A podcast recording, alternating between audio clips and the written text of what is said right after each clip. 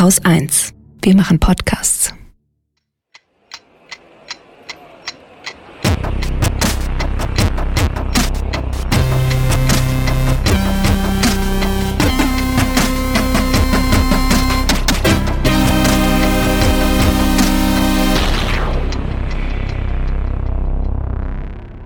Willkommen zur Wochendämmerung vom 15. Mai 2020 mit Corona, der Lufthansa, einem Hörtipp, Geflüchteten, der Immobilienwirtschaft, dem Denguefieber, Auto und Verkehr, guten Nachrichten aus der Wirtschaftswissenschaft, Musik, einem Lesetipp fürs Wochenende Facebook und Holger Klein.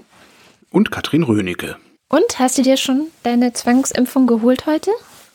Ach ja, heute ist ja NWO. Nee, ach Gott, habe ich völlig vergessen. Oh, den schönsten Mensch, Tweet, Holgi. ich glaube, der schönste Tweet kam von, äh, nee, weiß ich gar nicht mehr, von wem der kam, aber der war, heute kommt die NWO und, und ich habe noch nicht aufgeräumt. Das fand ich ganz lustig. Mhm, ich glaube, das war der Alex von Hoaxilla. Ah, okay. Und einer schrieb, jetzt kommen heute die Reptiloiden und ich habe vergessen, Heuschrecken da zu haben zum Anbieten. das fand ich irgendwie das Das Schönste. ist auch schön. Na, ich habe vorhin so auf Twitter geguckt, was los ist, weil eben 15.05. Und dann schaue ich so rein und dann so Trend in Deutschland, Doppelpunkt, Aluhut. Sehr schön. In meinem Kopf so Bilder. Da fand ich ja die schönste Bezeichnung für diese Hygienedemonstranten, weil das ja im Wesentlichen Allmanns mit, mit Aluhüten sind, äh, Folienkartoffel. Das Ja. gefiel mir am besten. Ja, das ist ein schöner Begriff. Folienkartoffel. Sehr schön. Mhm. Ich muss ja sagen, ich habe echt das Gefühl, so in der vergangenen Woche hat sich das auch gesteigert, was sicherlich auch daran lag, dass diese Warnwichtel, die da so in den verschiedenen deutschen Städten auf die Straße gegangen sind, am Sonntag ja auch irgendwie in der Tagesschau waren. Also man hat so das Gefühl, die kommen einem immer näher und es werden immer mehr. Und ich habe so Mhm. Also gefühlt geht so die Gesellschaft auseinander. Also einerseits höre ich ja immer weiterhin den Virologen zu und vor allem eben Christian Drosten mit seinem Podcast, der ja immer wahnsinnig detailliert ist und ganz differenziert versucht zu erklären, wie komplex das alles ist und was man eben noch nicht weiß und was er vielleicht auch nicht weiß. Ähm, oder so, da bin ich jetzt kein Experte und so. Und dann diese Warnwichte mit ihren einfachen Geschichten so und dieser ganzen Panikmache und den Aluhüten eben. Und ich habe mich dann gefragt, sag mal, woran erinnert mich das eigentlich die ganze Zeit? Und ich bin dann irgendwann drauf gekommen, dass diese Arbeitsteilung, ja, die ähm, kenne ich noch aus einer Zeichentrickserie aus meiner Kindheit und Jugend. Und da gab es sogar ein Lied dazu. Pass mal auf. Neokortex und die Stirn. Stadthirn, Stadthirn.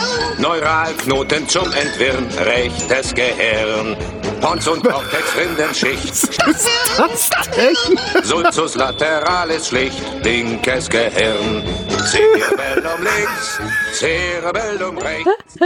Was ist das? Kennst du etwa nicht Pinky und der Brain? Ach, das ist Pinky und der Brain. Ja, ich bin ein bisschen ein Tick zu alt. Ich habe das nicht mehr so Ah, richtig okay. intensiv verfolgt. Also ich kenne die und ich weiß auch, was sie vorhaben, beziehungsweise äh, Ja, sich wünschen vorzuhaben. Ja, genau. Äh, aber nee, das, ich so nicht. Nee, Das ist ja. so, das ist, seit ich mir die Gesellschaft so vorstelle, also gibt es auch ein Video zu, das wir verlinken. So auf der einen Seite der Brain, der halt so das Gehirn erklärt und so ganz differenziert, so das und das und das. Und dann immer so ein Pinky, der so reinkommt und dann immer so Stammhirn, Stammhirn. Und seitdem ich mir das so vorstelle, geht's eigentlich. Ja. Ja, ich habe auch nicht den Eindruck, ähm, dass diese Einschläge der Warnwichtel näher kommen. Ich habe auch nicht den Eindruck, dass das jetzt notwendigerweise mehr werden. Die kommen jetzt halt raus. Ne? Und ähm, das du ja dann auch vor allen Dingen, also in Berlin, ich finde find das ja so lustig an diesen Demonstrationen auch zu sehen, dass in Berlin eher so die Waden- und Halstätowierten Assos rumbrüllen und in Stuttgart halt eher so die äh, äh, Barfußschuh tragenden Fusselbärte und und ne, also der, der, der schwäbische Studienrat halt jetzt jetzt mal auf die Straße geht. Ähm, ich glaube, diese Leute, die hat's die hat's unter der Oberfläche schon immer gegeben. Das Einzige, was jetzt halt neu ist, ist, dass die sich treffen. Also wie, wie, wie auf Facebook auch. Früher, früher hat in jeder Kneipe ein Dorfdepp gesessen. Die Dorfdeppen treffen sich jetzt auf Facebook und dadurch sieht das so aus, als wäre das irgendwie eine, ja, mehr oder minder homogene Bevölkerungsgruppe, die in irgendeiner Form einen Willen formulieren könnte oder ansprechbar wäre durch die Politik, was ich im Übrigen auch bezweifle. Aber dass das näher kommt, ich, ich sehe das noch nicht. Also ich amüsiere mich nach wie vor darüber, auch wenn es jetzt gerade dieser Tage recht modern ist, überall ähm, mal wieder Analysen über Verschwörungstheorien und Verschwörungsmythen äh, zu veröffentlichen, was gar nicht schlecht ist, weil die Orientierungslosen, die können jetzt diese ganzen Publikationen lesen, also die, die aktuelle Zeit, also von dieser Woche äh, ist auch voll davon. Sehr lesenswert übrigens, die ganze Zeit. Ähm, hat sehr viel Spaß gemacht und einige interessante Sachen drin. Äh, aber äh, nee, so richtig, nee, das kommt nicht näher die Bescheuerten, die hast du schon immer. Und das Problem ist halt, was ich ja schon immer sage, ne? wenn du bereit bist, den einen Scheiß zu glauben, bist du irgendwann halt auch bereit, jeden anderen Scheiß zu glauben. Und diese Studienräte, die da äh, in Stuttgart dann zu Wort gekommen sind, in so diversen Ta Tagesschau, glaube ich, habe ich sie gesehen, das ist halt so das klassische Klientel, das auch zum Heilpraktiker rennt und sich von sonstigen Scharlatanen irgendeinen Mist verkaufen lässt. Und die haben jetzt einfach eine neue Scharlatanerie gefunden, die sie da draufpacken. Das macht's dann in mittel- und langfristig schwieriger, diese Leute zurück zur Vernunft zu bekommen, natürlich. Mhm. Und immer wenn die da noch ein Schippchen drauflegen, driften die halt immer noch ein Stückchen weiter ab. Kann man sich ja auch ganz gut an Attila Hildmann, diesem Koch, diesem veganen Koch, angucken. Äh, wie der wirklich innerhalb weniger Wochen komplett degeneriert ist. Das ist schon wirklich faszinierend. Auch ein schöner, schönes Dossier in der Zeit diese Woche dazu, die das auch nochmal nachzeichnen, wie der sich radikalisiert hat. Aber der ist doch schon seit 2015 ein Idiot, oder? Also. Der äh, Attila Hildmann war schon immer, der hat schon immer, also der hat schon immer einen an der Klatsche gehabt, der Typ. Ja, ja, aber das wird halt mehr. Ne? Aber damals. Bei dem ist es tatsächlich mehr geworden. Damals gehörte er ja auch zu denjenigen, die gewarnt haben, dass jetzt mit dieser Flüchtlingswelle 2015 würde Europa seine Kultur in Gefahr sehen und müsste aufpassen und Ja, ja, es ist immer ein riesengroßer Popanz, der da äh, aufgezogen wird. Alles ist in Gefahr, alle geht's, alles geht den Bach runter. Die Demokratie ist gefährdet. In der Zeit diese Woche auch ein äh, Interview mit Alexander Voskuhle, dem Präsidenten des Bundesverfassungsgerichts, der ja demnächst auch in Ruhestand geht. Und den haben sie dann halt auch gefragt, äh, Voskuhle, ist die Demokratie in Gefahr? Und er ist einfach, nein, ist sie nicht. Also so, ist halt Quatsch, hier ist überhaupt nichts in Gefahr und er sagt halt auch, und davon gehe ich eigentlich auch die ganze Zeit schon aus, dass die paar Rechte, die jetzt hier gerade eingeschränkt sind, ist ja noch nicht mal irgendein Recht aufgehoben, die paar Rechte, die da eingeschränkt sind, die werden wir alle wieder zurückkriegen. Also da sehe ich überhaupt keine Gefahr. Ja, aber sag das mal dem Stammhirn, Stammhirn! Ja, mein Stammhirn, mein Stammhirn ist ja auch das, was mich paranoid sein lässt, beziehungsweise extrem pessimistisch sein lässt. Das ist ja vielleicht eher mein, mein, mein Zustand. Also Paranoia ist ein bisschen zu viel. Ähm, mein, mein Pessimismus, der speist sich ja so aus diesem, was ich ja auch immer gesellschaftliche Beharrungskräfte nenne, ne? warum ich auch glaube, dass wir überhaupt gar nichts lernen werden hier draus. Mhm. Und da habe ich einen sehr schönen anekdotischen Beweis gefunden dafür, dass ich recht habe. Äh, Carnival Cruise Line, das ist so ein Kreuzfahrtveranstalter. Hast bestimmt schon mal gesehen, die Schiffe von denen, also Fotos oder so. Das sind diese Kreuzfahrtschiffe, bei denen der Schornstein aussieht wie so ein Leitwerk vom Flugzeug. Also Leitwerk ist äh, hinten der Flügel, der so hoch steht und wo dann nochmal so kleine Flügel von abgehen. Und bei denen ist der Schornstein also geht so hoch und geht, teilt sich dann so zwei Flügel auf. Die haben gerade angekündigt, ab August wieder fahren zu wollen. Mhm und hatten 200 Prozent mehr Buchungen für August 2020, als sie für August 2019 hatten. Ja, so viel dazu. und ich meine, ein Kreuzfahrtschiff, hallo? Das, naja. Ja, äh, wir können gern alle Warnwichtel dann gleichzeitig mitfahren. Genau. Können wir ja mal gucken, wie also so ein Herdenimmunitätsexperiment machen oder so. Machen sie ja eh schon auf ihren Demos, habe ich immer so den Eindruck, aber ja, das ist die, das ist die Sorge, die ich, also es ist, äh, ich, ich bin da extrem zwiegespalten. Es ist einerseits die Sorge, die ich habe, dass diese Vollidioten eine zweite Welle auslösen und zwar früher auslösen. Also es geht ja, glaube ich, jeder, der halbwegs seriös drüber nachdenkt, davon aus, dass wir im Herbst, Winter sowieso eine bekommen. Aber meine Sorge ist halt, dass die die zweite Welle jetzt schon für den Sommer auslösen und wir dann mal eine echte Sommergrippe erleben.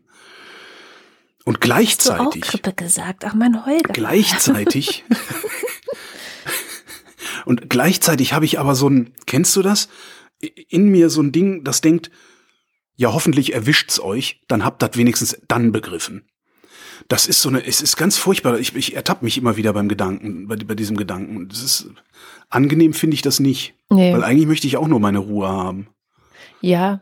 Und eigentlich will man halt auch menschenfreundlich bleiben, auch über ja, die genau. Zeit hinweg. Also man, das ist das, was ja, mich so ein bisschen ja, gerade ähm, auch äh, ja, ich bin ja eigentlich viel gewöhnt. Ja, ich mache jetzt seit 20 Jahren, seit ich 18 bin, irgendwie interessiere ich mich für Politik und das sind immer die Themen gewesen, die nicht viel, mh, mm, mm, also Begeisterung ausgelöst haben. So Klima, äh, Menschenrechte, ja. Bildung. Kada ist Kummer gewöhnt, gewohnt. Feminismus, äh, so, ne? Also immer solche Themen. Und trotzdem hat mich immer aufrecht gehalten, dass ich gedacht habe, ja, aber wenn ich so über diese 20 Jahre gucke, dann ist es insgesamt, gibt es Fortschritte. Es ist zwar immer so zwei Schritte vor, einer zurück, aber unterm Strich geht es immer so ein bisschen weiter voran und es verbessert sich was, die Debatte ändert sich. Ähm, bestimmte Dinge, für die ich vor 20 Jahren ausgedacht wurde, sind mittlerweile Common Sense und so weiter. Ja? Aber momentan muss ich echt aufpassen, dass mir mein Glaube an die Menschheit nicht komplett verloren geht. Das ist mir echt hm. äh, so, glaube ich, auch noch nie passiert. Und das liegt schon auch mit daran, dass, ja, ich dass so viele Dinge gleichzeitig passieren. Ja, die, die, man hat so das Gefühl, es ist so ein Katalysator, als wären so bestimmte gesellschaftliche Elemente, die immer schon da sind und immer schon passieren, die man immer gut ignorieren kann unter so einem Brennglas so ein bisschen. Und ähm, vielleicht habe ich auch einen Hyperfokus auf das, was gerade scheiße läuft. Das kann auch sein. Vielleicht ist es auch, dass die, der Journalismus ja auch massiv eingeschränkt ist. Also mir fällt es auch von Woche zu Woche schwerer, gute Nachrichten noch zu finden in dieser Welt. Und selbst wenn ich wirklich sehr weit gucke. Also es sind so, so Gleichzeitigkeiten von Dingen, die das gerade ein bisschen schwierig machen, wo ich auch denke, okay, vielleicht gehe ich einfach lieber in den Wald und gucke gar keine Nachrichten, sondern lenke mich mit irgendwelchen Vögeln ab oder sowas. Kata lenkt ja. sich mit Vögeln ab, ist auch ein schöner Sendungstitel. Ja, da bin ich dann wahrscheinlich insgesamt ein bisschen besser aufgestellt als du, weil ich von der Menschheit ja sowieso noch nie sonderlich viel gehalten habe. Also das ist jetzt tatsächlich was, was mich nicht sonderlich umtreibt. Also bei mir ist es eher, also bei mir ist viel Egoismus dabei, weil ich mich einfach nicht infizieren möchte, weil ich keine Ahnung habe. Also ich habe halt Angst davor, einen schweren Krankheitsverlauf zu haben. Und nach allem, was man hört, wie ein schwerer Krankheitsverlauf aussieht, äh, ist das kein Risiko, das ich auch nur ansatzweise eingehen wollen würde. Das ist eher so ein bisschen was mich umtreibt. Und wenn du dann davon, von da aus noch nach draußen guckst, ist ja, ich glaube, Karl Lauterbach hatte das neulich irgendwo gesagt oder geschrieben, hätten wir noch zwei Wochen länger durchgehalten, hätten wir mit viel besseren Lockerungen rausgehen können, hätten das Ganze viel schöner in den Griff und viel, viel weicher abgefedert gekriegt. Und das haben wir uns jetzt halt verspielt. Das, äh, Zweifelsfall produziert jetzt diese, diese verfrühten Lockerungen, die ja anscheinend auch auf so eine komische Gelbwestenartige Angst äh, bei den Regierungen zurückzuführen sind ähm, im Zweifelsfall richtet das jetzt noch mehr Schaden an, als äh, es angerichtet hätte, wenn wir einfach noch zwei Wochen die Füße stillgehalten hätten. Tja. Auch was man so aus Kitas und Schulen hört, das, das scheint ja alles wirklich vorn und hinten nicht zu funktionieren da. Naja. Gibt es ja ganz unterschiedliche Berichte. Es ist so interessant, manchmal ja auch von außen auf das eigene Land zu schauen. Und in der Irish mhm. Times war heute ein Artikel, die haben die Schulen noch zu und die gucken jetzt halt, wie andere Länder das so machen. Also die haben in die Schweiz geguckt, äh, Dänemark und Deutschland waren dabei und haben gesagt, dass es hier eigentlich sehr gut läuft und dass die Leute äh, sich da gut dran halten, dass es keinen Anstieg in den Fallzahlen bisher gab, obwohl die Schulen geöffnet haben, dass man es erst eben mit der Oberstufe versucht hat, also der Sekundarstufe, meine ich nicht die Oberstufe, aber Oberstufe natürlich auch. Und ähm, genau, also die haben das als sehr positiv beschrieben. Und ich dachte so, ja, vielleicht bin ich auch einfach nur auch paranoid, co-paranoid. Hm, Co-Paranoia, sehr schön. Neues Krankheitsbild entdeckt. Genau. Aber ähm, wo du gerade sagtest, so dieses, ne, vielleicht hätte man es dann besser äh, wieder lockern können, wenn man es nur zwei Wochen länger durchgehalten hatte. Zu dieser Frage gab es ja gerade eine ganz interessante Studie, kann man glaube ich sagen, des IFO-Instituts, also dieses Wirtschaftsinstitut in München und des Helmholtz-Zentrums für Infektionsforschung, die sich zusammengetan haben und mal gesagt haben, so hier, ne, weil ja immer so getan wird, als stünden die Virologen gegen die Wirtschaftswissenschaftler. Ja, mh, mh. Das, äh, als wäre sozusagen der Schutz der Menschenleben nicht vereinbar mit dem Schutz der Wirtschaft. Haben die mal gesagt, gucken wir uns doch mal an, was eigentlich für die Wirtschaft am besten wäre und was eigentlich für, wie man Menschenleben retten kann. Und ähm, tatsächlich haben die gefunden, dass das so gar nicht stimmt, dieses Bild, sondern dass eigentlich die beiden Ziele keinen Konflikt haben, sondern sogar Hand in Hand gehen. Ähm, die ganze Studie packe ich in die Show Notes. Ich habe aber mal ein paar Details herausgeschrieben, die einfach interessant sind. Weil sie zum Beispiel sagen, also dieses, ne, wo ja immer drüber geredet wird, diese Reproduktionszahl, die immer Ja. R0 genannt wurde und jetzt in dieser Studie RT genannt wird und ganz genau weiß ich nicht warum, aber so ist es halt. Ähm, da sagen sie, also sie haben so geguckt, was würden unterschiedliche Reproduktionszahlen für Auswirkungen haben, sowohl auf die Menschenleben als auch auf die Wirtschaft. Und wenn man jetzt anstreben würde, eine RT von 0,1 zu haben, dann wäre das sehr, sehr schlecht für die Wirtschaft, weil da müsste man halt noch sehr lange in diesem krassen äh, Zustand der Beschränkungen bleiben. Dann könnte man eben keine Restaurants öffnen, keine Läden öffnen und so weiter und so fort. Also das sind auch Zahlen, die basieren im Grunde auf Erhebungen, die äh, vor dem 20. April gemacht wurden, also bis 20. April. Und äh, da waren wir ja noch in diesem Zustand, größtenteils. Und das, das ist tatsächlich so, dass sie sagen, naja, also wenn wir jetzt sagen würden, ähm, 0,1 ist unser Ziel, dann würde die Wirtschaft sehr lange brauchen, um sich davon zu erholen, von diesem Shutdown. Und die Kosten für die Gesellschaft wären dann, äh, sie schätzen das auf 6,7 bis 11,6 Prozent des BIP, was eine sehr große Spannbreite einfach auch ist. Also diese Zahlen variieren dann sehr stark. Das heißt, das können sie gar nicht so genau schätzen. Wohingegen, wenn man jetzt zum Beispiel eine Reproduktionszahl von eins nimmt, was schon ziemlich hoch ist und was dann auch mit höheren Kosten an Leben einhergeht, da sagen sie, ja, die Gesamtkosten dieser Reproduktionsrate lägen dann zwischen 4,8 und 9,1 Prozent des BIP. Also drunter. Also gar nicht so viel, aber nicht so viel drunter, dass so es sich lohnen drunter. würde. Ja. Genau, weil nämlich die mit einberechnen, dass wenn mehr Menschen sterben, dann kommt es vielleicht zum nächsten Shutdown und so weiter. Also sie, sie berechnen schon das Ganze auch auf der Grundlage von, wie reagiert eigentlich die Politik bisher.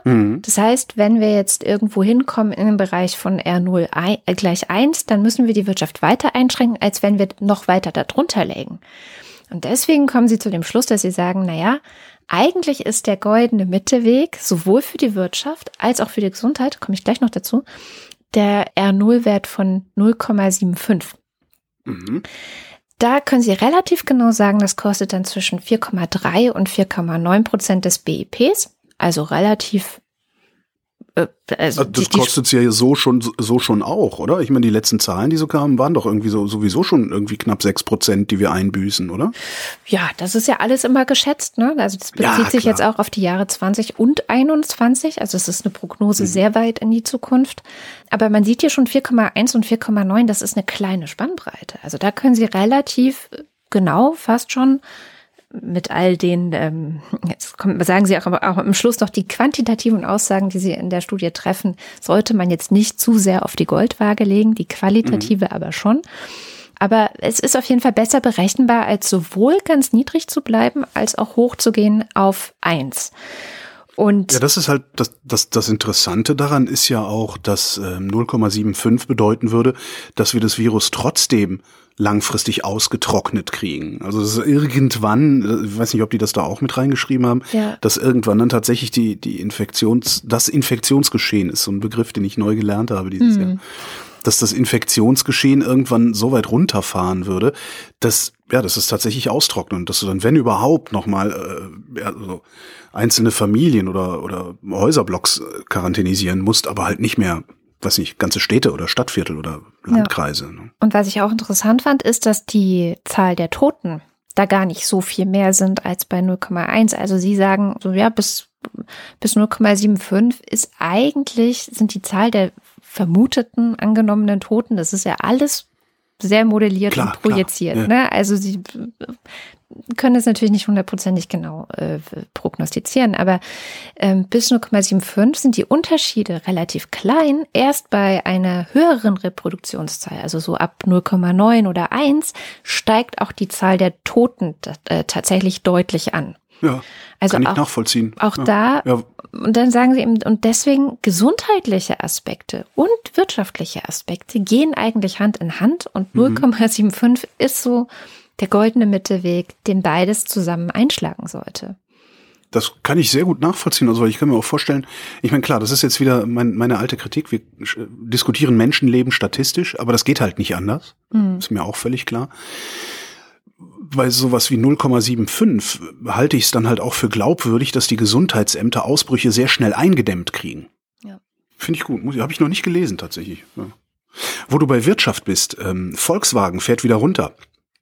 Äh, Volkswagen ist vor zwei Wochen, haben die ihre Bänder wieder anlaufen lassen und äh, haben jetzt aber gesagt, nee, sorry, aber äh, der Absatz ist immer noch eingebrochen, also sie verkaufen keine Autos und äh, wollen jetzt im Mai an vier Tagen insgesamt gar nicht produzieren.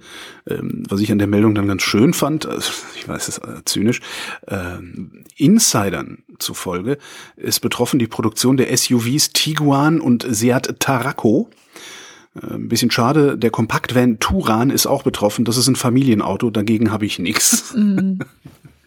Äh, noch was aus der Wirtschaft habe ich auch, Corona-Wirtschaft. Hermes, ähm, der Paketdienst Hermes meldet 40 Prozent mehr Sendungen im April. Ja. Was schon echt krass ist. Und das hatten wir, vorletzte Sendung, glaube ich, hatte ich gesagt, dass sie noch nicht dran denken, neue Leute einzustellen. Die Post stellt jetzt 4000 neue Leute ein. Krass. Um das ganze Ding ein bisschen in den Griff zu kriegen. Was ja auch vielleicht noch mal eine, gar keine gar keine so schlechte Meldung ist, weil es gibt mit Sicherheit irgendwo 4000 Leute, die keinen Job haben und wegen Corona und die diesen Mhm. Job gerne machen würden. Könnte Ja. ich mir vorstellen. Ja, kann ich mir auch gut vorstellen. Noch mehr Corona-Wirtschaft. Äh, Jens Südekum, äh, Wirtschaftsökonomieprofessor, der hat im Handelsblatt argumentiert, dass wir uns wegen der steigenden Staatsschulden einfach mal nichts scheißen sollten, sondern ordentlich investieren. Er spricht da von einem Effekt, den nennt er Überwälzen. Äh, Das heißt, äh, immer wieder neue Staatsanleihen ausgeben, um die äh, alten Staatsanleihen zu bedienen und dadurch die Schulden, die wir jetzt machen, in die Zukunft zu schieben. Und zwar ja im Grunde unendlich in die Zukunft zu schieben, so dass die Schulden absolut zwar gleich bleiben, aber in Prozent zum Bruttoinlandsprodukt sinken. Ja, Also dass es billiger wird, letztendlich dann diese Schulden äh, ja, zurückzuzahlen, beziehungsweise diese Zinsen zu bedienen. Äh, kann ich nicht, kann ich nicht äh, beurteilen, so wirklich, aber ich fand das irgendwie mal einen ganz interessanten Gedanken. Er schreibt auch, natürlich bleibt das eine Wette auf die Zukunft, aber eine, auf die es sich angesichts der viel schlechteren Alternativen lohnt, einzugehen. ja, Ja. das war auch ein Bestandteil des Robert Misik-Textes von letzter Woche. Und von daher ist er nicht der Einzige, der das vertritt. Ich habe auch ein bisschen Wirtschaft und zwar die Lufthansa. Hm. Die Lufthansa hat nämlich gesagt, na gut, liebe Politik, wenn ihr jetzt so Druck macht, hier ist unsere Liste, da stehen alle Tochtergesellschaften mit Sitz in Ländern oder Gebieten drauf, die äh, anders besteuern als Deutschland, sprich Mhm. Steueroasen. Ähm, haben sie eine Liste vorgelegt. Äh, da stehen aber, soweit ich das verfolgen konnte, gar nicht drauf, wie viel Geld sie da sparen, was ja das eigentlich Interessante wäre. Aber ich kann es auch verstehen, dass sie das da nicht draufschreiben, sondern wie viele Mitarbeiter da so ähm, ähm, arbeiten und ähm, was, was, für, was für eine Größe sozusagen die Firma hat. Und dann haben sie das so hingelegt und jetzt wollen sie natürlich das Geld haben. Also die, der Staat verhandelt da wohl gerade um ziemlich viel, ich glaube neun Milliarden oder sowas waren im Gespräch, ähm, weil die Lufthansa hat dann auch noch so ein Statement verfasst, wo drin stand so, selbstverständlich werden in allen Ländern, in denen der Lufthansa-Konzern tätig ist, die nationalen und interna internationalen Rechts- und Steuervorschriften beachtet. So, das ist so, für die ist damit die Sache halt gegessen. Hatte ich so ein bisschen den Eindruck. Und das ist ja auch das Schöne an Steueroasen. Ne? Also es ist ja möglich, dem deutschen Staat sozusagen Geld vorzuenthalten, ohne irgendein nationales oder internationales Recht automatisch brechen zu müssen. Ja. Weil das- sonst wäre das ja auch illegal und eine Straftat und man könnte die Leute dafür in den Knast schicken. Und das ist ja auch nicht das Problem, dass irgendjemand gesagt hätte, ihr habt ja was Strafbares getan. Aber dazu äußern sie sich jetzt. Wir haben ja nichts Hm. Strafbares getan. Ja, ist ja immer so. Also alles, was nicht explizit verboten ist, das ist auf jeden Fall erlaubt. Das siehst du ja auch schon in der Kommunikation in sozialen Medien. Mhm. Alles, was nicht explizit verboten ist, wird gemacht. Dieses ganze Mobbing, was da passiert, das ist auch nicht illegal, aber ist halt asozial. Ja. Ja, und unsolidarisch und egoistisch. Und jetzt ähm, soll der Staat, hat jetzt halt so wenig wie möglich bekommen. Äh, das ist ja so auch diese Neoliberalala-Erzählung, dass das ganz wichtig ist, den schlanken Staat und da darf man nicht so viel abgeben und so. Man hat ja echt so das Gefühl, dass in diesen, in diesen Märchen des Neoliberalismus der Staat die böse Stiefmutter so ist, die immer Ja, ja, ja. äh, nur Böses möchte. Und jetzt finde ich das halt total witzig, dass auf einmal soll jetzt der Staat halt helfen, weil Ja. soll er zeigen, wofür er ja eigentlich da ist, ne? nämlich für die Menschen. Das ist ja die Idee. Ja, aber äh, das war ja schon immer so. Ich meine, Gewinne privatisieren, Verluste sozialisieren. Das, da hat sich überhaupt gar nichts geändert. Und jetzt haben sie das beste Argument überhaupt, weil jetzt sind die Verluste so massiv, dass sie halt tief in die Bevölkerung reinwirken, Ja, ja, klar. weil eben extreme Arbeitslosigkeit produziert wird. Ne? ja. Aber letztendlich ist dasselbe Motiv wie immer auch. Und ich frage mich halt, was jetzt passiert, weil ich meine, Walter Beuerns, der das ja so gesagt hat, ja, wir, wir können ja über Unternehmensrettungen sprechen, aber dann wollen wir bitte auch schön erklärt bekommen, was mit den Steueroasen ist. Und die Lufthansa jetzt so, ach so, ja, hier, Liste. So, können wir jetzt weiter über Geld reden? Also ich frage mich halt, was passiert jetzt tatsächlich? Ähm, wird die Lufthansa in Zukunft weniger Tochtergesellschaften in Steueroasen haben oder nicht? Das ist ja das, worum es eigentlich gehen sollte. Aber darum wird es nicht gehen. Und das, Nee. ja, naja, jetzt sind wir schon wieder bei so schlechten Nachrichten. Genau. Ich habe noch eine schöne. Der Ministerpräsident des Landes Nordrhein-Westfalen, Armin Laschet, hat schon wieder mal gelogen. Ähm, die Kollegen von äh, Kontraste waren das, glaube ich, von diesem Politmagazin. Vom RBB? Kontrast ist Nee, RBB, ne? Ist es RBB? Ich äh, habe es mir nicht Fakt notiert. gibt's verdammt. noch, Report. Ja, egal. Die Kollegen, KollegInnen eines ARD-Politikmagazins ähm, haben mal versucht zu rekonstruieren, was denn eigentlich mit der Kommunikation zu dieser Heinsberg, äh, zu die- diesem Heinsberg-Protokoll passiert ist. Laschet hat nämlich am 9. April gesagt, wer wie wen berät, ist bei dieser großen Öffentlichkeitsarbeit, die da im Moment wohl weltweit da ist, äh, entzieht sich der Kenntnis des Landes.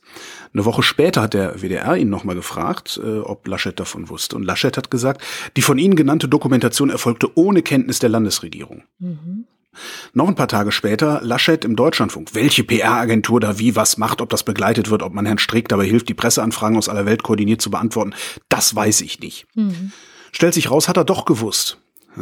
Es gibt nämlich eine Anfrage ähm, an die Landesregierung, äh, wann denn die Landesregierung darüber in Kenntnis gesetzt wurde, dass äh, diese Firma Story Machine, wir erinnern uns, Kai Diekmann, Ex-Bild-Typi und wer war da noch dabei, äh, noch so ein paar komische Figuren, ähm, die Landesregierung hat dann in dieser Anfrage geantwortet oder auf diese Anfrage geantwortet, dass zum Auftakt der entsprechenden Facebook-Seite sie Kenntnis davon gehabt hätten.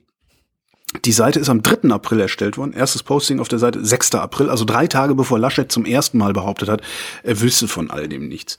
Das passt jetzt natürlich ins Bild, das man von Laschet hat. Wir erinnern uns an die Notenwürfelei damals.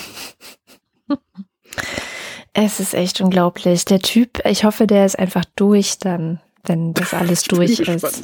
Ich habe übrigens ähm, diese Maßnahmen, die der Berliner Senat jetzt beschlossen hat, also mal abgesehen davon, dass ein paar Amtsärzte damit nicht einverstanden sind, was aber anscheinend eher ein nicht einverstanden sein mit der Kommunikationsstrategie des Senats ist, äh, diese, diese drei Kriterien, die der Senat ausgerufen hat, drei Kriterien mit drei Schwellwerten, ab denen bestimmte Maßnahmen beziehungsweise bestimmte Diskussionen losgehen sollen.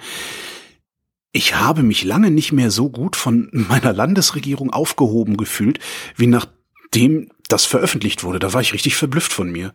Habe ich gesagt, ach guck, das ist ja mal eine, das, das erscheint mir wie eine plausible Idee. Ja, sie haben drei Schwellwerte definiert. Äh, einmal Reproduktionsziffer, Anzahl der Neuinfektionen und Kapazitäten auf den Intensivstationen. Und haben halt für jeden dieser drei, dieser, dieser drei Kategorien einen Schwellwert eingerichtet und haben gesagt, äh, solange alles auf grün steht, alles in Ordnung. Wenn zwei davon, also Ampelsystem, ne, grün, gelb, rot, wenn zwei davon auf gelb stehen, setzen wir uns zusammen und beraten, was zu tun ist. Und dann gibt's halt noch den nächsten Schritt, wenn irgendwas auf rot ist, wird wieder zugemacht oder so. Ich habe es jetzt leider auch nicht so genau im Kopf, ich habe das jetzt gar nicht mitgebracht, das fiel mir nur so ein. Ja. Ich habe ein bisschen, ja, es ist ein Nicht-Corona-Thema, in das sich aber wir in momentan sehr viele Themen Corona so reinmogelt. Ähm, Und zwar Ja, das stimmt. So, sowas habe ich auch noch, ja. ein Update, ähm, der, was die Lage der Geflüchteten an den EU-Außengrenzen angeht, mitgebracht. Ähm, Stimmt, die gab's ja auch noch, ja. Ja, und ähm, die eine Nachricht ist eine gute Nachricht, und zwar, dass immer mehr Länder insgesamt, äh, immer mehr Länder jetzt Geflüchtete auch aus Griechenland aufnehmen. Da war ja die Lage so dramatisch. Also geschätzte 100.000 ähm, sitzen da im Moment in verschiedensten Lagern fest. Äh, jetzt hat Portugal gesagt, dass sie 500 Menschen bei sich aufnehmen wollen. Das klingt wenig angesichts der 100.000, aber wenn man das vergleicht mit Deutschland, wir haben 42 aufgenommen. Ähm, Immerhin. ja, immerhin. Wir gehören zur sogenannten Koalition der Willigen. Wir sind bereit, überhaupt Leute aufzunehmen. Und laut Bundesinnenministerium sollen insgesamt bis zu 350 unbegleitete Minderjährige natürlich nach Deutschland kommen. Erwachsene nehmen wir nicht. So, ist ja klar. Da kann man richtig froh sein, dass die Schnuller-Nazis gerade Corona entdeckt haben für sich. Äh, ansonsten würden sie da jetzt wieder den Untergang des Abendlandes ausrufen Ja, wegen stimmt. der paar Nasen. Ne? Stimmt. Dann hat sich Finnland äh, bereit erklärt, die wollen 100 aufnehmen, ähm, also 100 Minderjährige, dazu noch 30 Erwachsene, was ich ähm, sehr nett finde, dass sie auch ein paar Erwachsene nehmen. Luxemburg hat 12 aufgenommen. Selbst das Vereinigte Königreich hat äh, 52 minderjährige Flüchtlinge aufgenommen, ähm, mit einem Sonderflug nach äh, aus Athen bei sich eingeflogen. Also da passiert ein bisschen was. Gleichzeitig wird aber die Lage äh, immer ernster. Also es gab jetzt die erste Nachricht, dass zwei Asylbewerber, die auf der griechischen Insel Lesbos angekommen sind, direkt positiv auf das Coronavirus getestet worden sind. Ähm, das heißt, das Virus ist jetzt definitiv dort. Die UNO-Flüchtlingshilfe hat jetzt auch gerade ein Statement diese Woche veröffentlicht. Das sind ja also die einzigen, die immer da sind. Also wenn alle anderen schon sagen, nee, das sind hier Zustände, das machen wir nicht mehr. Die UNO-Flüchtlingshilfe ist immer da und versucht eben die Ärzte und die Geflüchteten vor Ort zu versorgen. Und die schreiben, die Konzentration von Flüchtlingen in den überfüllten sogenannten Hotspots und die mangelnden Testkapazitäten haben dazu geführt, dass abermals eine schleichende Stigmatisierung von Flüchtlingen und Migranten stattfindet. In zahlreichen Zustandsbeschreibungen des Flüchtlingshilfswerks der Vereinten Nationen wird die Situation in den Flüchtlingslagern auf den Ägäischen Inseln entweder als katastrophal oder besorgniserregend beschrieben.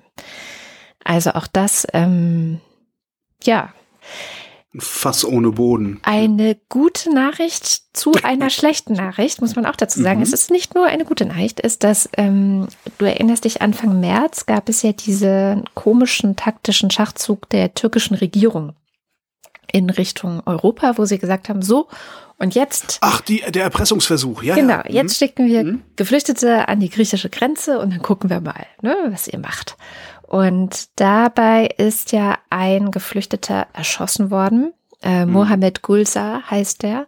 Der Spiegel hat sich die ganze Geschichte jetzt mal nochmal angesehen, hat versucht zu rekonstruieren, was da passiert ist und sind zu dem Schluss gekommen, dass mit scharfer Munition geschossen wurde und das höchstwahrscheinlich von griechischen Grenzern. Und dieser Geflüchtete ist daran gestorben. Jetzt gibt es einen Brief von mehr als 100 Abgeordneten des Europäischen Parlaments, die fordern, dass diese ganze Geschichte aufgeklärt werden muss. Ähm, die sagen, äh, wenn die Kommission das nicht macht, also allen voran Ursula von der Leyen, die, wir erinnern uns, damals gesagt hat, die griechische Regierung sei das Schild Europas in dieser Situation und die das nie kritisiert hat, was die äh, griechische Regierung dort macht. Ähm, wenn die Kommission das nicht will, sagt Erik Marquardt, dann muss es eben einen Untersuchungsausschuss im Europaparlament geben. Und das finde ich tatsächlich wichtig, weil Mhm. ich auch hier wieder das Gefühl, wie vorhin schon gesagt, mein Glaube an die Menschheit so ähm, leidet gerade sehr, aber die, ja, also, dass wir jetzt an der Grenze Geflüchtete erschießen und auch Griechenland sagt, Asylverfahren setzen wir aus, so. Und das ohne Konsequenzen bleibt in der Europäischen Union. Das ist für mich so unvorstellbar. Ich, Ja, ich, ich habe auch zunehmend, also ich erwische mich zunehmend beim Gedanken, also jetzt nicht durchgehend glücklicherweise, aber immer mal wieder habe ich so den Gedanken, wenn ich sowas lese, ich, dass ich denke, ja okay, die EU ist tot. Die EU ist ein, ein Wirtschaftsraum, mehr ist das nicht mehr. Ja. Ich bin gespannt. Also wir sind ja dabei, wir kriegen es ja mit. Mhm. Was, was ganz anderes. Ähm, ich habe einen Hörtipp mitgebracht und zwar habe ich ein sehr schönes Feature gehört. Ähm, vom Westdeutschen Rundfunk ist es. Und hört auf den Titel Der Fälscher oder wie ein ehemaliger Major der Staatssicherheit versuchte, die Welt zu verbessern. Okay. Das ist ein Typ, super Ding. Das ist ein Typ, äh, also es ist ein Porträt eigentlich, diese, dieses Feature. Ist, äh, der Typ heißt Günther Pelzel und der hat bei der Stasi gearbeitet in der Abteilung äh, Geheimschriften und Markierungen. Und äh, das sind die, das waren die Passfälscher. Mhm. Eine geheime Geheimabteilung im Geheimdienst. Also kannte irgendwie kaum jemand, was da los war, wusste keiner so genau. Ähm, da erzählt er halt, äh, wie sie den fälschungssicheren Perso der Bundesrepublik Deutschland gefälscht haben, zwei Wochen nachdem das Ding eingeführt worden ist. Und wie nach der Wende dann der Bundesnachrichtendienst und so diverse private Player versucht haben, sein Know-how abzuschöpfen. Und das ist wirklich sehr, sehr spannend. Die haben da alles gefälscht, was sie brauchten. Also wirklich Papier selber gemacht Farben, äh, das mit den Mitteln der 70er und 80er Jahre. Ne? Sie hatten eine Kamera da, aus zwei ganzen Räumen hat die bestanden, damit die hochauflösende Fotos machen konnten, um die feinen Linien in den Ausweisen äh, zu erkennen. Oh äh, die hatten eine eigene Papierfabrik und so Zeug. Also das ist total irre. Und das ist echt ein total schöner Einblick in so eine Welt, mh, die einem ja sonst eher so ein bisschen verschlossen bleibt. Also mhm. kann man sich ja eigentlich nur von Leuten erzählen lassen, die dabei waren die Frage, die Frage stellen Sie auch im Feature, wie viel ist von dem glaubwürdig, was er da erzählt? Was er erzählt, ist auch noch ein äh, kleiner Ausflug zum Sturm auf die Stasi-Zentrale in der Normannenstraße in Berlin, äh, wo vielleicht dann auch die Historiker noch mal genauer drauf gucken müssen, wer denn da eigentlich mit wessen Wissen was genau gestürmt und dann da gemacht hat. Ähm, Pelzel erzählt die Geschichte jedenfalls so. Und der Chef der Abwehr war bereits übergelaufen. Der hatte auch genau gesagt, in welchen Panzerschränken was zu finden war. Und man konnte aber nicht offiziell dort rein. Die DDR gab es in einer gewissen Weise noch, also man musste irgendwie etwas organisieren, um dort das Tor aufzumachen. Und das hat funktioniert und die einen, die haben sich da in den Konsumtempel da ausgetobt und die anderen sind zielstrebig dort in die Abteilung gegangen und haben die Panzerschränke ausgeräumt. Und so gelangten sämtliche Unterlagen der äh, Hauptverwaltung Aufklärung zu uns ins Objekt. Da fuhren also zwei Tage lang die Autos mit den Säcken von der Polizei abgedeckt und dann war alles bei uns im Objekt. Und da haben wir mit Wasser und ein paar Zusätzen da wieder Pampe draus gemacht aus den Unterlagen. Und angeblich wäre das alles mit dem runden Tisch abgesprochen gewesen. Das ist schon, schon ein interessantes Ding. Also man hat es jetzt nicht gehört, das ganze Feature ist so ein bisschen arzi-farzi geworden, weil so Feature-Leute neigen ja gerne mal dazu, akustisch ein bisschen zu masturbieren. Ne? Und hier noch ein Cello und da noch ein Effekt und so. Also das kann man aber ganz gut ausblenden. Und äh, wenn man das ausblendet, ist es wirklich richtig spannend zu hören. Also kann ich nur sehr empfehlen. Fast eine Stunde lang. Macht sehr viel Spaß. Sehr schön. Wo wir bei Hörchips sind, komme ich gleich auch noch mit meinen um die Ecke und der knüpft auch an an das Thema davor, nämlich Geflüchtete. Es gibt eine neue Folge von Kinderland. Das ist der Haus 1 Podcast, wo Kinder einfach aus ihrem Leben in äh, Homeschooling, im Lockdown, mhm. wie auch immer, äh, selber sich aufnehmen konnten, Wissen erzählen konnten, was sie gerade so machen. Und die letzte Folge spielt in einem Geflüchtetenheim in Berlin, wo die Kinder so ein bisschen aus ihrem Alltag ähm, in diesem Heim erzählen. Ähm, ich heiße Ravia und bin zehn Jahre alt. Ich heiße Arthur und ich bin acht Jahre alt. Ich heiße Sophia, in ein paar Tagen werde ich zehn Jahre alt.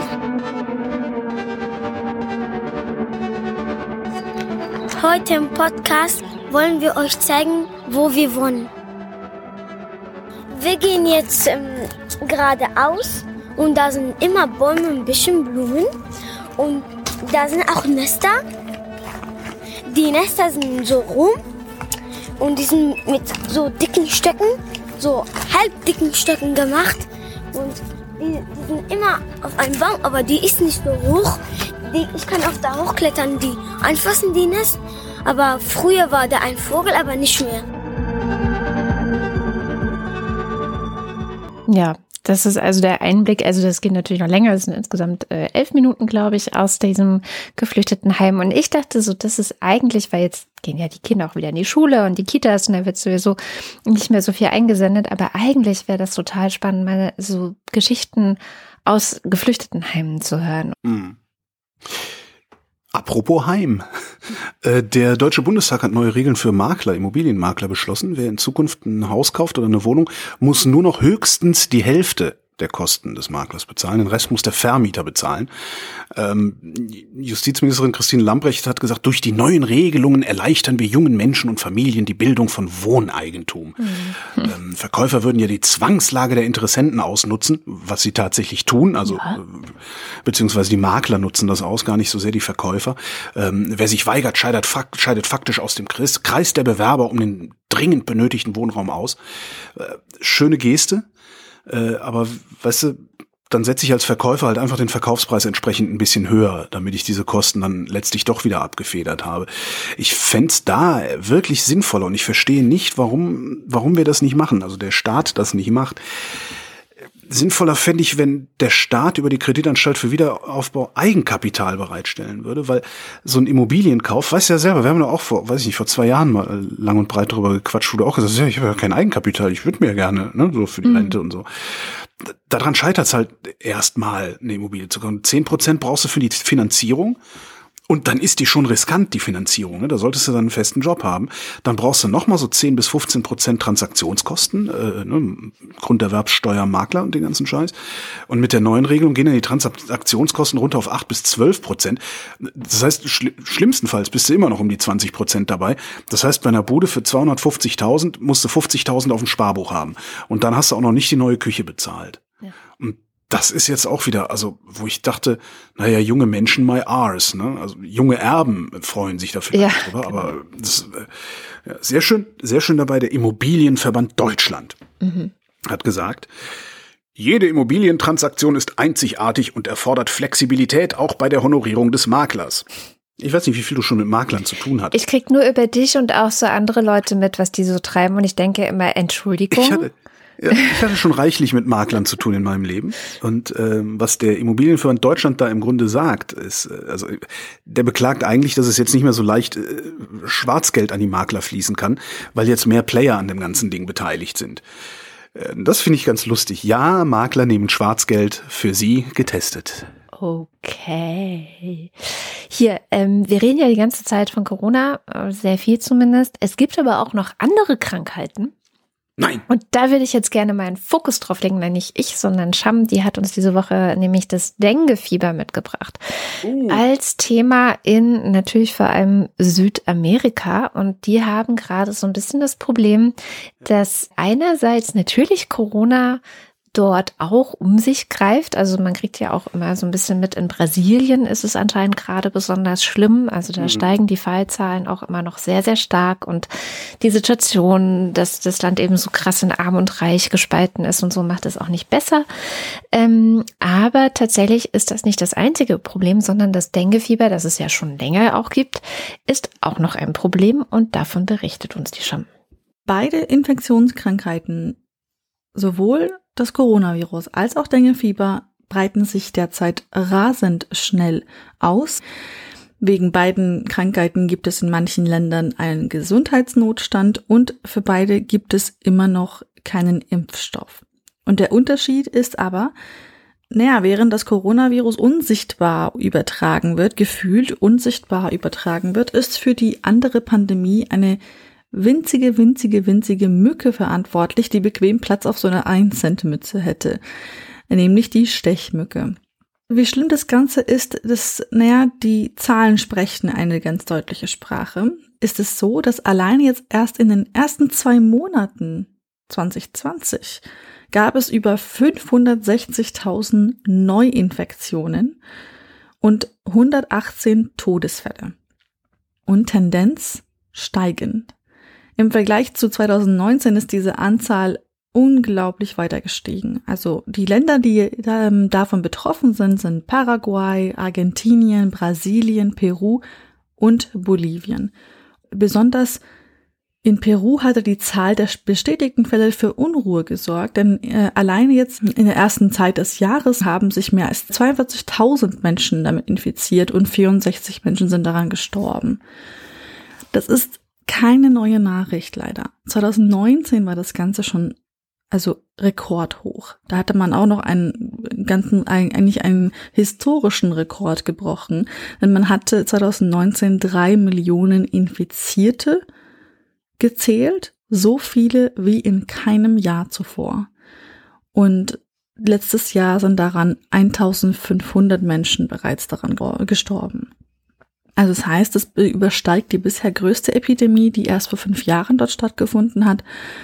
Und man, ja gut, wenn man sich jetzt gerade so nach, wenn man sich so die Frage stellt, Coronavirus hat jetzt natürlich viel, viel mehr Tote ähm, und, und ja, über 1500 ähm, Tote jetzt beim Denguefieber. Hm.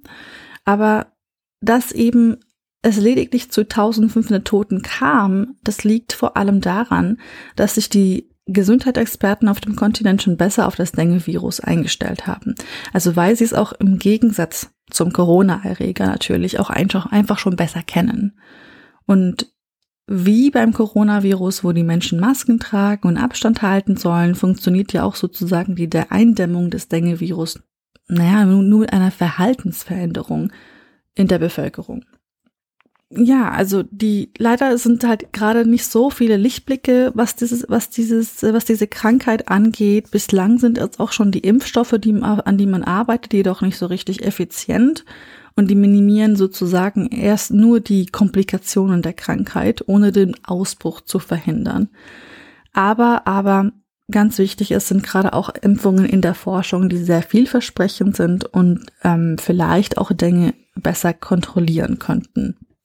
Ähm, man hat eben sich gedacht, wir wollen genau wie Malaria tatsächlich jetzt auch, wir wollen die Mücken, die Gelbfiebermücken, also die, die hier am meisten eigentlich ähm, für die Infektion dieser Krankheit verantwortlich sind, wir wollen die vor dieser Krankheit schützen. Und wenn wir diese schützen, dann schützen wir uns auch selber. Also so ein bisschen derselbe Ansatz, den wir gerade bei der Malaria-Forschung verfolgen.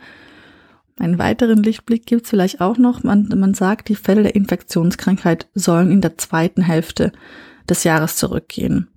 Mückenschutz fand ich sehr schön. Der Umdeutung des Wortes Mückenschutz. Sehr schön. Ich habe also ich habe Dengue, ähm, ich habe ja ich habe ja ein paar Bekannte in Südostasien, da gibt's ja auch Dengue-Fieber. Mhm. Äh, ich habe Dengue in Erinnerung als eine Krankheit, die sich recht gut behandeln lässt. Ähm, weswegen auch äh, dann nicht so viele Leute sterben. Jetzt muss ich dazu sagen, die Bekannten, die ich in Südostasien habe, sind allesamt Menschen mit Geld. Ja. Also im Sinne von Mittelschicht oder so, also mit genug Geld, um beliebig zum Arzt oder in die Klinik zu gehen. Äh, wie das jetzt ist, wenn du keinen Zugang zu medizinischer Versorgung hast oder keinen guten Zugang, äh, kann ich jetzt auch nicht beurteilen. Die Tage habe ich auch mit unserem Südamerika-Korrespondenten gesprochen, der sagte genau das Gleiche, dass äh, da unten halt Klinikplätze für Corona reserviert werden sozusagen mhm. und alles andere nicht behandelt wird, während eben dieser Dengue-Epidemie. Ja, sehr unangenehm. Ich habe noch ein paar gute Nachrichten. Ja. Ja, damit. Auto und Verkehr. Rubrik Auto und Verkehr.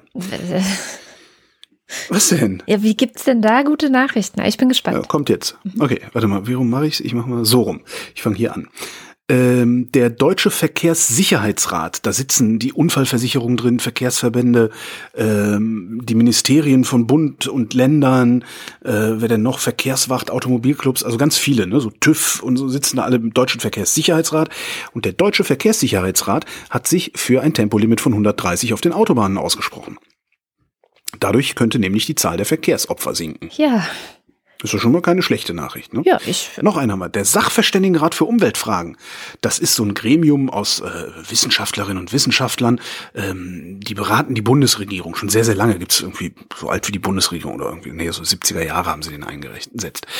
Ähm, der hat ein Gutachten geschrieben und dieses Gutachten heißt für eine entschlossene Umweltpolitik in Deutschland und Europa. Äh, da geht es eigentlich um die deutsche Klimapolitik, ähm, ne, so Gesamtbudget Treibhausgase, tralalala, kennen wir ja alles. Was sie aber gemacht haben, ist, sie haben einfach irgendwo so nebenbei noch reingeschrieben, naja, man könnte dieses Umweltproblem zum Beispiel auch dadurch sehr gut in den Griff kriegen, dass wir eine Pkw-Maut einführen und teurere Parkgebühren in den Städten. Dadurch würde nämlich der Rad- und Fußverkehr gefördert und der Klimaschutz vorangebracht. Weil es nämlich nicht reichen würde, schreiben die, umweltfreundliche Verkehrsmittel nur zu stärken. Wir bräuchten unbedingt, Sie sagen, Maßnahmen sind unerlässlich, die eine individuelle Pkw-Nutzung unattraktiver machen. Letzte Meldung aus der Rubrik Auto und Verkehr. Stellt sich raus, Fahrverbote helfen sehr wohl gegen Stickoxidemissionen. Ach. Und dabei hat Corona geholfen, das Ja. rauszufinden. Also du hast normalerweise das Problem bei diesen Stickoxidmessungen und Prognosen und tralala, äh, zu viele Parameter. Du hast Wetter, du hast Niederschläge, du hast Verkehrsaufkommen nach Wetterlage und solche Sachen. Und jetzt gab's ja schon eine Satellitenmessung von der NASA, die gesagt hat, äh, guck mal, über Italien ist total wenig, wenig Dreck in der Luft. Ähm, da gab's dann wieder die übliche Kritik, ja, das könnt ihr ja gar nicht wissen, das sind ja viel zu wenig Messdaten, ihr müsst auch am Boden messen und so. Und dann haben sich die äh, WissenschaftlerInnen am Earth Observation Center, das, die sitzen beim Deutschen Zentrum für Luft- und Raumfahrt, haben sich einfach mal die Satellitendaten geholt, haben sich Bodenmessdaten geholt, haben das alles zusammengeschmissen mit Wetterdaten und haben das dann durch eine Simulation laufen lassen mit Daten von 2019 und das abgeglichen mit heute. Stellt sich raus, seit Italien dicht gemacht hat, am 8. März war das, sind die Stickoxidemissionen um 45 Prozent zurückgegangen und zwar genau ab dem Moment, ab dem auch keiner mehr Auto gefahren ist. Hm. Ja. So, soll noch mal einer sagen, das hilft nicht, ne? Sehr schön. Ich möchte auch äh, positiv enden. Und zwar äh, haben wir vorhin das, ähm, den Abgesang. Enden? Sind wir schon am Ende? Ich dann schon. Du kannst gerne Och. noch einen draufsetzen. Und das letzte Wort haben wir immer. Jedenfalls, ähm, wo wir vorhin schon äh, den Abgesang auf Europa angestimmt haben, quasi, muss ich doch noch mal einen Gastbeitrag im Guardian empfehlen. Und zwar hat Ulrike Geraud zusammen mit Lorenzo Marsili dort aufgeschrieben, was an Europa gerade ziemlich kaputt ist. Das rekapitulieren sie schon auch noch mal. Also so diese ganzen nationalistischen Alleingänge, die man sieht, dann die mangelnde Solidarität, die man auch gerade jetzt sieht. Aber ähm, wie es ja bei Ulrike Gero immer der Fall ist, kommt natürlich auch der Schwenk in Richtung, Utopisten. wäre nicht auch eine europäische Republik denkbar? Und was braucht sie, um zu entstehen? Und welche Lehren können wir aus dieser ganzen Corona-Krise gerade ziehen und auch merken, ah, okay, an der und der Stelle wäre sie jetzt sogar besser geeignet, um mit dieser Pandemie umzugehen, europaweit. Zum Beispiel, ähm, wenn wir eine gemeinsame Sozialpolitik hätten oder wenn wir ein gemeinsames Steuersystem hätten, dann würde das allen zugutekommen. Ähm, sie enden dann natürlich sehr ermunternd, deswegen empfehle ich das auch zu lesen. Also sie sagen so, ey, lasst euch nicht einreden, dass davon jetzt irgendwie nichts machbar sei. Unser Kontinent hat immer wieder gezeigt, dass seine Bürgerinnen und Bürger das Unmögliche möglich machen können. Sei es 1789 in Frankreich oder sei es 1989 in Deutschland. Das ganze Ja, Interview. nach 1789 ist auch erst noch mal Napoleon Ja, bis Moskau marodiert, ne? Das hab ich vergessen. Ja, es gibt ich wollte nicht unken, ja, Entschuldigung. Ja, ja, ja. Äh, Das Interview verlinke ich natürlich, oder nicht Interview, sondern den Gastbeitrag. Und auf Deutsch habe ich dann nämlich gedacht, es ist auch nochmal sehr schön, wenn man sich das Interview anhört, was du mit ihr geführt hast. Ach stimmt ja, ist auch Weil- schon wieder zwei Jahre her oder so. Ähm, ich glaube, so viel hat sich nicht geändert und ich habe das Gefühl, dass solche Ideen gerade ganz gut tun, wenn man Mhm. zum Beispiel an der Menschheit zweifelt, so wie ich. Zwei habe ich noch. Äh, Facebook. Bei Facebook arbeiten ja solche Inhalteprüfer. Also die sind outgesourced, aber die arbeiten für Facebook. Die müssen, sollen, müssen sich halt alle Videos angucken und so, die da hochgeladen werden und dann irgendwelche Gewaltdarstellungen, Kindesmissbrauch und diesen ganzen Scheiß in irgendeiner Form aussortieren. Ähm, jetzt haben äh, ein paar Prüfer, ich weiß gar nicht, wie viele das sind, äh, Facebook verklagt und wollen Behandlungskosten erstattet bekommen wegen der Traumatisierung. Also Traumatisierung, Behandlung, Kosten wollen sie erstattet kriegen.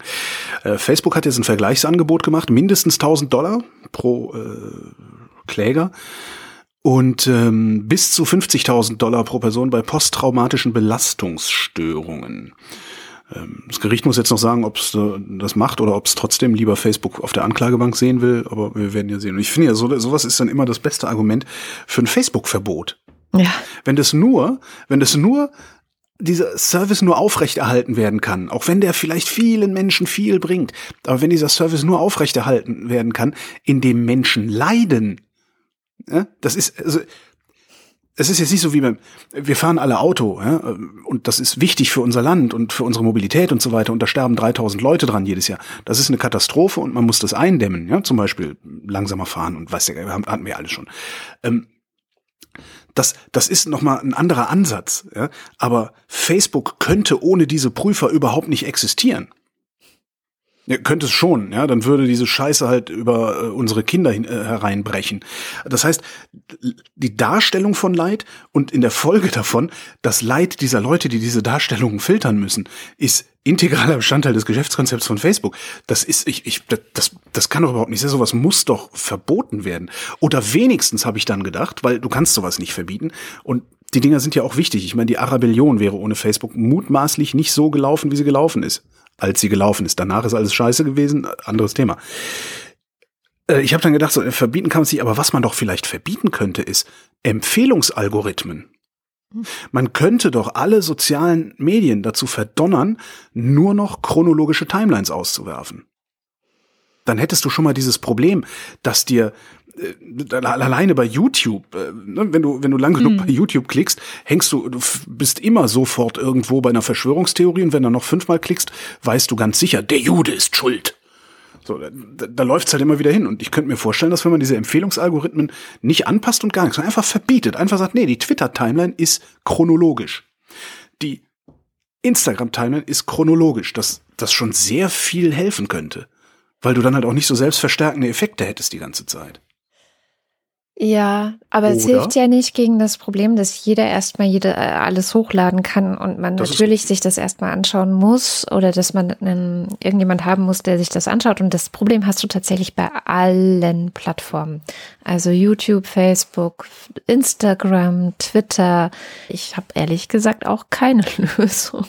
Es ja gut, ist, dann verbieten äh, wir es halt. Dann verbieten wir es halt und äh, wer, wer was publizieren will, Lösung wer was publizieren will, kann ja einen Blog aufmachen. Damit sind wir vor 15 Jahren auch gut gefahren. Okay. Letzte Meldung äh, ist tatsächlich eine Plattformmeldung. Ich habe eine Webseite gefunden und die ist sehr niedlich. Diese Webseite heißt Forgotify. Mhm. Ja, und äh, das ist im Grunde eine Webseite, die auf Knopfdruck quasi randomisiert Spotify-Lieder ausspuckt, die bisher nullmal gespielt worden sind. Oh Gott. Damit sie nicht in Vergessenheit geraten. Oh. Siehst du, sag ich doch. Schön, oder? Ach Mensch.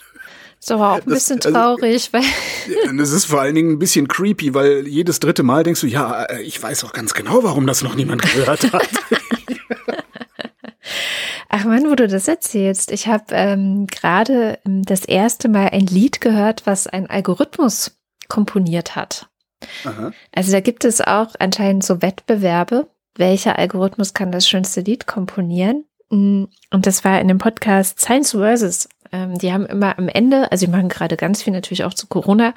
Und am Ende haben sie immer so ein Part, der heißt NCVC, also Non-Coronavirus Content, also etwas ohne Corona. Und da ging es dann tatsächlich um diese Musik, die ähm, von Algorithmen komponiert wird. Und das klang so lustig, das muss ich mal raussuchen. Genau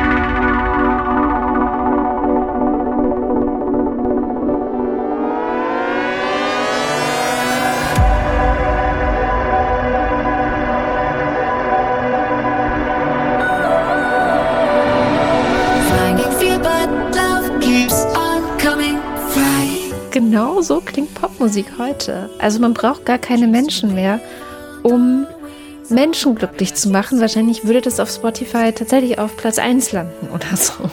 Ja, wir brauchen nur noch Bill Gates und diesen Algorithmus. Und Bill Gates arbeitet da ja dran, wie wir ja alle wissen. Ja, und dann kriegen wir alle Chips und dann landet es direkt in unseren Gehirnen. Die Musik. So sieht das aus. Na gut, damit sind wir auch am Ende der Sendung und auch sonst am Ende der Woche und überhaupt am Ende. Und wie immer am Ende der Sendung, vielen herzlichen Dank, dass ihr diese Sendung möglich macht auf dem einen oder den anderen Weg. Der eine Weg läuft über Steady und da gibt es die Ultras von dem Fanclub und die schmeißen uns jede Woche so viel Geld in den Rachen, dass wir am Ende jeder Sendung deren Namen vorlesen. Und das kommt jetzt. Die Ultras, DINS 1. Hallo, ich grüße meine Mama, die Bültmanns, die Krauses, Heiko Linke, den Raketenmann, die fehlenden Kapern und alle, die mich kennen und können und natürlich Fancy Bear und seinen Freund Wladimir Wladimirovich. For some not a real woman, for my immediate surroundings not a real man, but in case of doubt always rather a woman, not easy, just me. An die Klingone unter euch hatte schon eine Tripper in rote Betesaft eingelegt und immer so ein wenig am Tisch gewackelt. Alexander Bonsack. Marc Bremer, Hans Damhorst, Oliver Delpi, Jan Dennecke, Mathis Derjong, Markus Dietz, Generaldilettant, Roger Eberling, Christopher Etzel, Andreas Freund, Erik Fröhlich, Katharina Höh, Caro Janasch, Wing Commander Lord Fleschards Hausmusik. Jeden Tag sitz ich am Wannsee und ich höre den Wellen zu. Ich lieg hier auf meinem Handtuch, doch ich finde keine Ruhe. Diese eine Matthias. Liebe. Nein, nein, das steht da nicht, das steht da nicht. Reiß dich zusammen. Ja, okay. Reiß- Katrin, Kontenance. Matthias Johansen, Arndt J. Kästner. Hannes Kranold, Wenn Sie in Nizza eine typische Nizzaer Kneipe suchen, Gravel, Gravel, Hicks. Auch wenn die Schreihälse auf dieser Welt das Orchester dirigieren, auch wenn sie schief und taktlos wie sie sind in eure Köpfe einmarschieren, lasst sie ihre falschen Lieder schreien und keifen. Wir tanzen nicht nach braunen Pfeifen. Moste Techi, Rolf Lühring, Dominik Neise, phanonyme NutzerInnen. Robert Nieholm.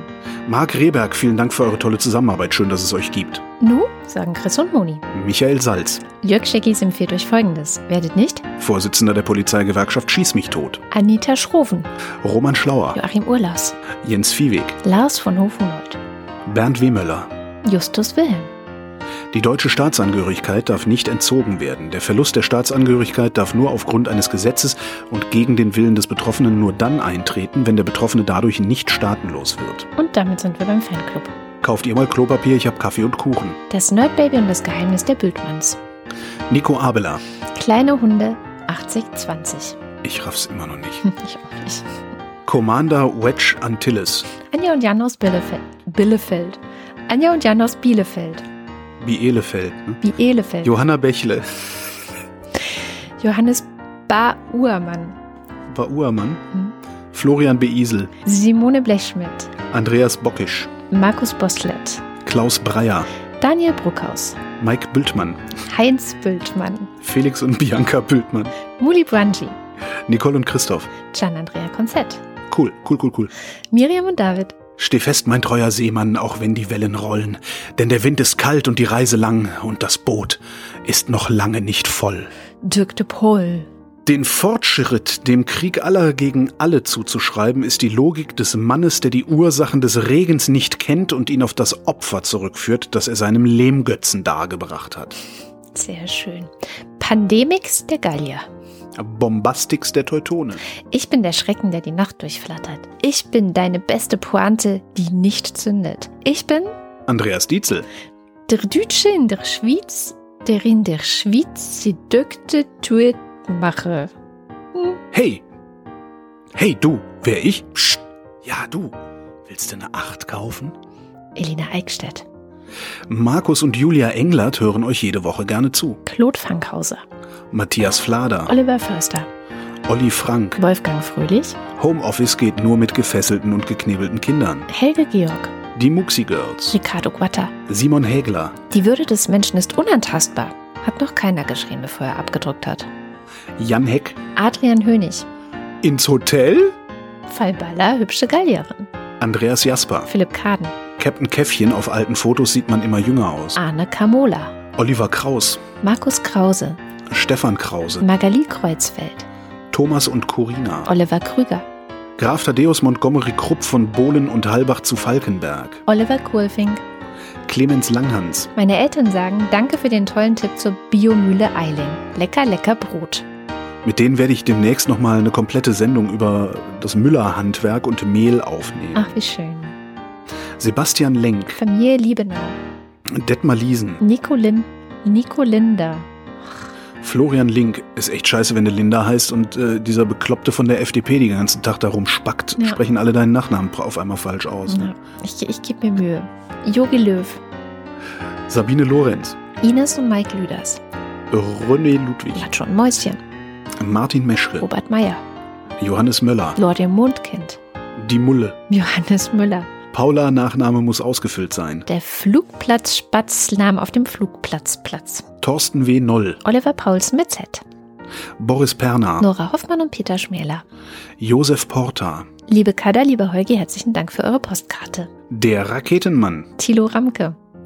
Wilhelm Reich, Christian Rohleder, Pia Römer, Sven Rudloff, Ruth Rutz, Jürgen Schäfer, Christian Schluckauf, Christian Schluckauf, Hicks, Hicks, Christian, hol mir mal eine Flasche Bier, Schluck, Schluck, Schluck, Raimo Schmidt, Christian Schmidt, der Schommi, Theresa Sievert, Ole Skambrax, Birgit Sobich, Jens Sommerfeld, Marie Stahn, Christian Steffen, For a muse of fire that would ascend the brightest heaven of invention. Moritz Tim, Ines und Tina, Vera und Benny.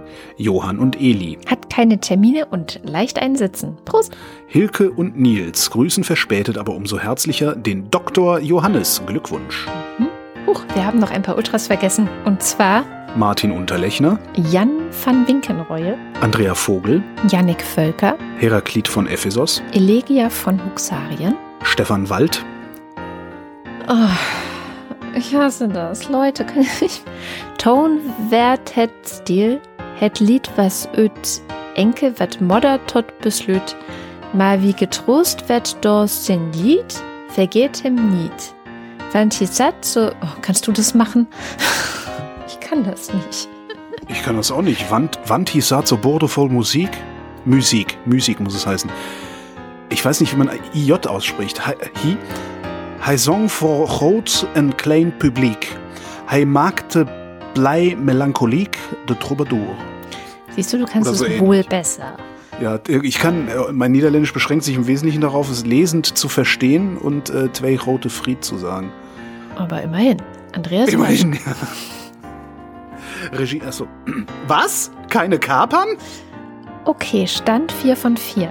Wenn man nicht mehr in Gottes freier Natur einen fahren lassen kann, ohne dass gleich ein Marsmensch runterfällt, dann wird's aber ernst. Liesel Weppen. Liesel Weppen. Things will get better when workers of the world unite. Nur fürs Protokoll, äh, das ist ein Filmzitat aus dem Louis de Finesse-Film. Tobias Wirth, Stefan Wolf. Uwe Zieling, Der, der fälschlicherweise annahm, die 4000 vorgemacht zu haben. Simon Ziebart. Und Heiko Linke. Vielen herzlichen Dank. Ich spare auf einen Bus. Immer noch. Ja,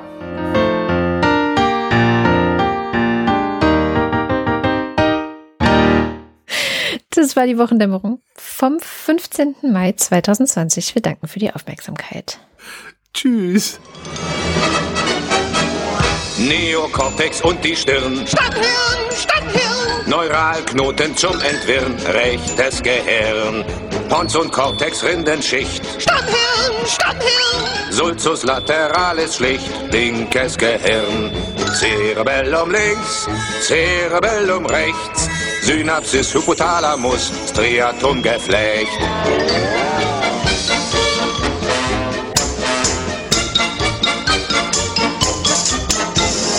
Axonfasern, graue Zellen, Stadthirn, Stadthirn. Nervenbahnen potenziell, Schläfenlappen noch.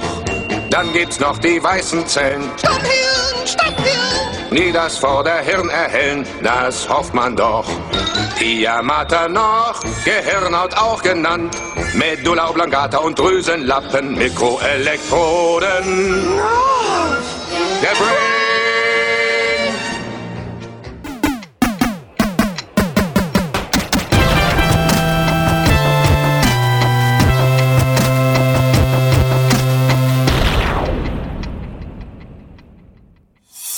Eine Produktion von Haus 1.